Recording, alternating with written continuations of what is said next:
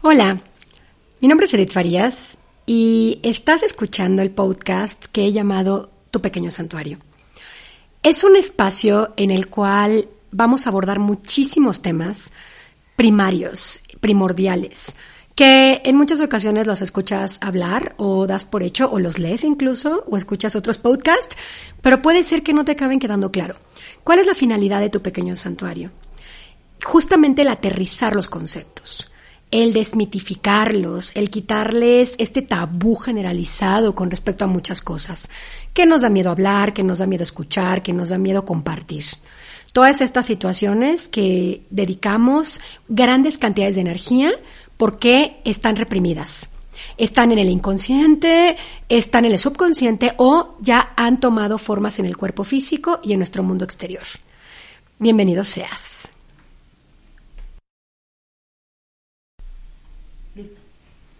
Hola, ¿cómo estás? Mi nombre es Edith Farías y soy la creadora de este podcast que he llamado Tu pequeño santuario.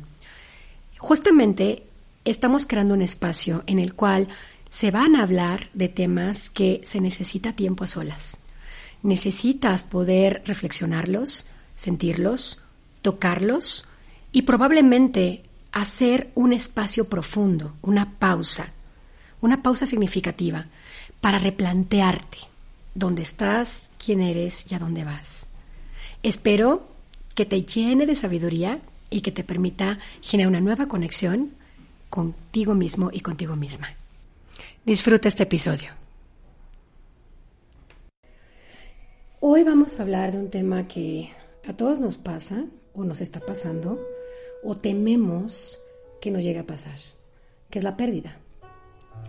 No estoy hablando necesariamente del concepto de luto, sino este gran temor que nos abarca en muchas ocasiones desde que somos niños, a perder a los seres que nos contienen, a los seres que más amamos, nuestro papá, nuestra mamá, nuestros abuelos o abuelas, incluso nuestros hermanos o gente que está muy cerca de nuestro corazón. De niños, solemos manifestar todo este terror como pesadillas, como el coco, como algo negativo, como estrés, o como un momento de mucho nerviosismo durante las noches. También lo manifestamos como ansiedad y en muchas ocasiones lo llevamos a la comida. Muchas veces cuando un niño toca emocionalmente el concepto de la pérdida, empieza a querer llenarse internamente de algo. Y es cuando empiezan los patrones compulsivos, por ejemplo. La compulsión a mucho azúcar, la compulsión a un juego o videojuego, la compulsión a un tipo de persona o de actividad, o simplemente la compulsión de no hablar, de estar adentro, de estar en mucho silencio porque hay tanto miedo y se siente este niño tan abarcado que ni siquiera lo puede mencionar. En otras ocasiones los niños empiezan a tener problemas en la escuela, socialmente hablando, o en las calificaciones. He tenido la oportunidad de trabajar con niños, con bebés, con adolescentes y con adultos y lo que veo que nos sucede con la pérdida, a todos, independientemente de, la edad que tengamos y de las experiencias que hayamos vivido, es de que nos deja en un estado de indefensión profundo. Nos lleva a estos espacios interiores de vulnerabilidad, de vacío, de una sensación de que ya no tenemos a dónde llegar. Se nos quita la certeza, se nos nubla la mente, nuestras glándulas suprarrenales, que son las productoras de las hormonas del miedo, como el cortisol y la adrenalina, empiezan a sobreproducir esto. Y bueno, pues nuestras extremidades, como los brazos, como las piernas y las manos, empiezan a estar en un estado de alarma brutal. La pérdida es como el gran elefante rosa en la cristalería La idea de que nuestro mundo cambie dramáticamente porque alguien que consideramos un pilar en nuestra vida ya no esté, es overwhelming, nos rebasa, nos supera. Y es una sensación tan profunda que la mente no la puede traducir. La mente no sabe qué hacer con todas estas estímulos y todas estas sensaciones tan brutales que nos llegan. El espíritu empieza a estar también un poco confuso y bueno, el corazón se apachurra, el corazón se traba, el corazón se bloquea. Y es cuando empezamos a experimentar la depresión, cuando empezamos a experimentar los bloqueos, la apatía, la falta de ganas de vivir. Porque es como si esta persona fuera un representante de nuestra fuerza en la vida. Y más cuando se trata de papá o mamá. Ellos son los que nos trajeron a la vida, sean nuestros padres biológicos eh, o adoptivos. Sin embargo, es como esta idea psicológica de supervivencia tan arraigada al cerebro reptiliano, de que sin ellos no hay forma de que nuestra vida se pueda construir una vez más, de que nuestra cotidianidad ya no va a tener ningún propósito. Y esto es bien loco porque pues nuestra vida sigue a pesar de que el otro se va. Pero nuestra psicología no puede abarcar esta pérdida no sabe qué hacer con que una pata de nuestra mesa simbólicamente hablando, que es nuestra estructura de vida, nuestra identidad, se caiga.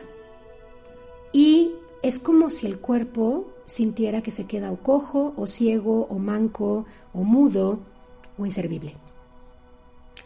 Entonces, ¿qué sucede con este concepto de la pérdida? Pues en primer lugar, no hay mucho que hacer al respecto. Esta persona se fue, pero no la perdimos. Simplemente cambió su estado del ser.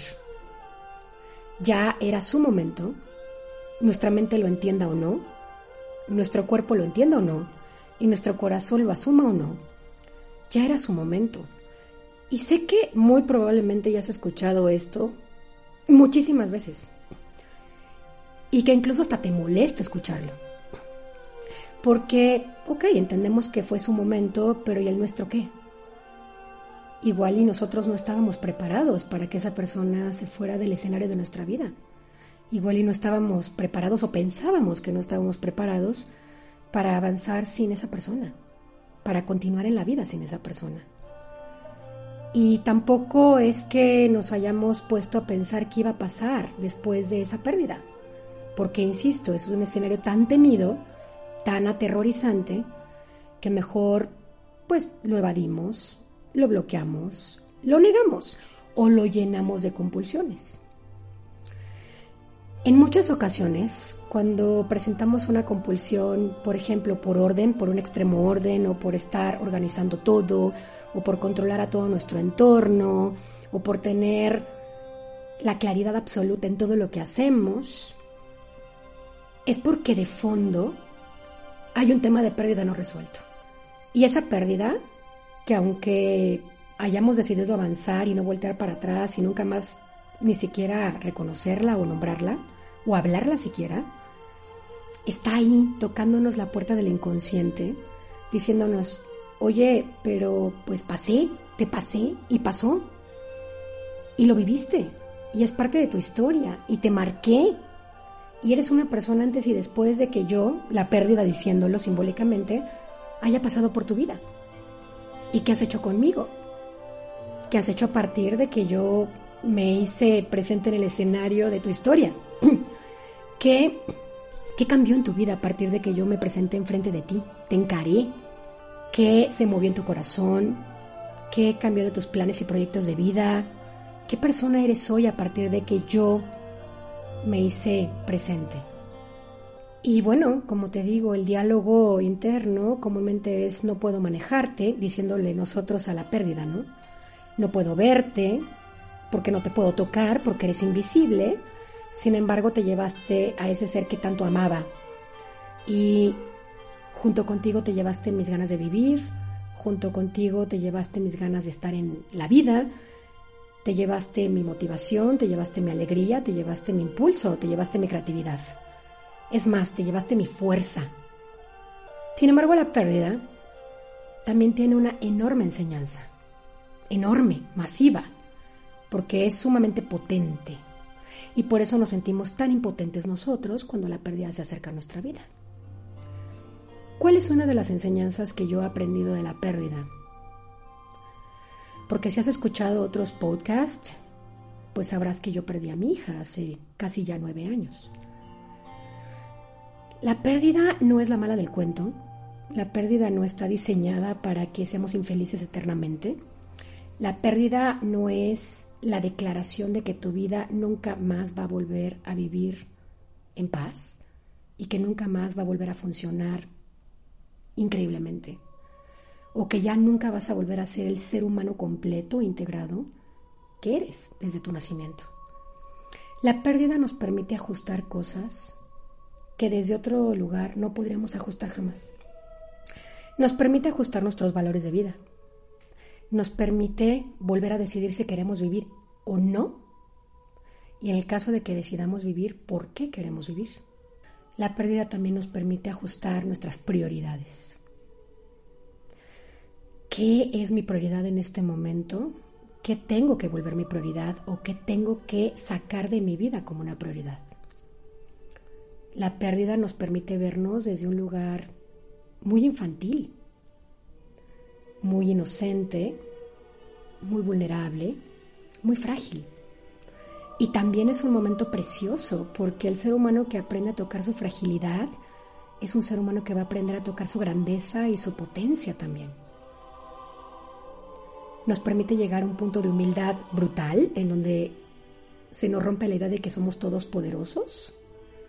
Nos permite regresar a nuestra religión o a nuestra espiritualidad o a nuestra filosofía de vida también y aferrarnos a un propósito mayor, a un sentido mayor de la vida. ¿Qué otra cosa nos permite ajustar? Nuestra imagen del dinero, nuestra relación con nuestro trabajo, nuestras rutinas y hábitos de vida, nuestros propósitos. Entonces, si la vemos desde otra visión completamente distinta, la pérdida es una gran ajustadora de vida. Sí desajusta, sí crea caos cuando se presenta, pero eventualmente si sabemos ponernos desde el corazón abierto enfrente de ella y dejar de culparla o negarla o rechazarla o hacerla a un lado, vamos a empezar a reconocer qué se tiene que cambiar en nuestra vida a partir de la pérdida, que se tiene que mover, que se tiene que replantear, que se tiene que resignificar, ¿Qué necesitamos hacer con nuestra vida a partir de ella? No va a dejar de doler, ¿eh? créemelo. Y la verdad es de que tampoco creo que sea el máximo propósito que deje de doler la ausencia de ese ser que amamos tanto, ¿eh?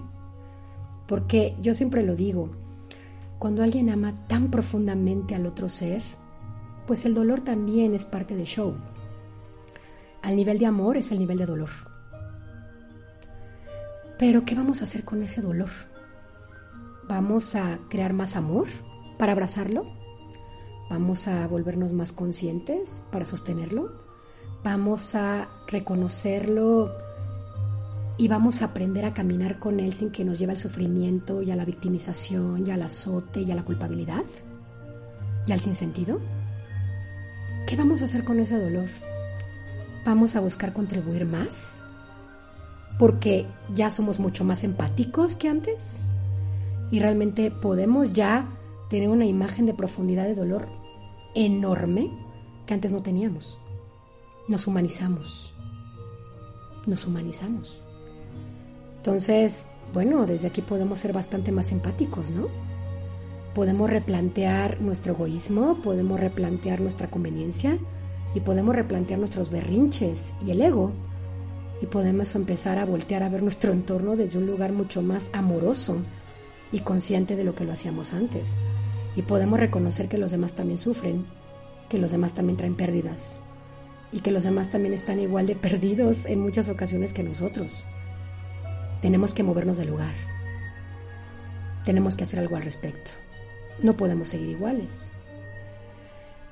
Yo una frase que tengo muy grabada desde que mi hija murió fue que iba a honrar su vida a través de mi vida, porque para mí es una cuestión de honra y de honor. Mi hija fue una guerrera, mi hija fue una maestra increíble del esfuerzo, la lucha y el amor continuo, la honestidad y la sinceridad, el entregar. Y yo necesito llevarlo a mi ser, dármelo a mí misma, para eventualmente que ese legado se vea reflejado en todo mi entorno. Porque desde ese lugar para mí la vida de Sofía, mi hija, sí tuvo un propósito enorme. Y lo estoy honrando. Y lo estoy honrando por mucho que me duela, lo estoy honrando por mucha nostalgia que me lleve, lo estoy nombrando aunque sienta que a veces me voy a romper en mil pedazos, porque ese amor me ilumina. Ese amor ilumina mi vida, ese amor ilumina mis días, ese amor ilumina mis batallas, mis crisis y mis peores depresiones. Ese amor me permite estar contigo hoy. Ese amor me permite dar terapias, dar talleres acompañar a tantas personas que necesitan de ser amadas también. Así que te dejo con esto para que te permitas y te des el enorme regalo de replantear tus pérdidas a partir de hoy y que te permitas verlas desde un nuevo lugar con esperanza, con luz, con potencia, con valor y con amor. Te abrazo, te abrazo si te está llegando muy profundamente estoy y te lleno de mucha luz. Y créeme, vas a estar bien a pesar de tus pérdidas porque esas pérdidas no son pérdidas en realidad, son ganancias. Son ganancias de amor. Muchas gracias, te bendigo y que tengas un hermoso día.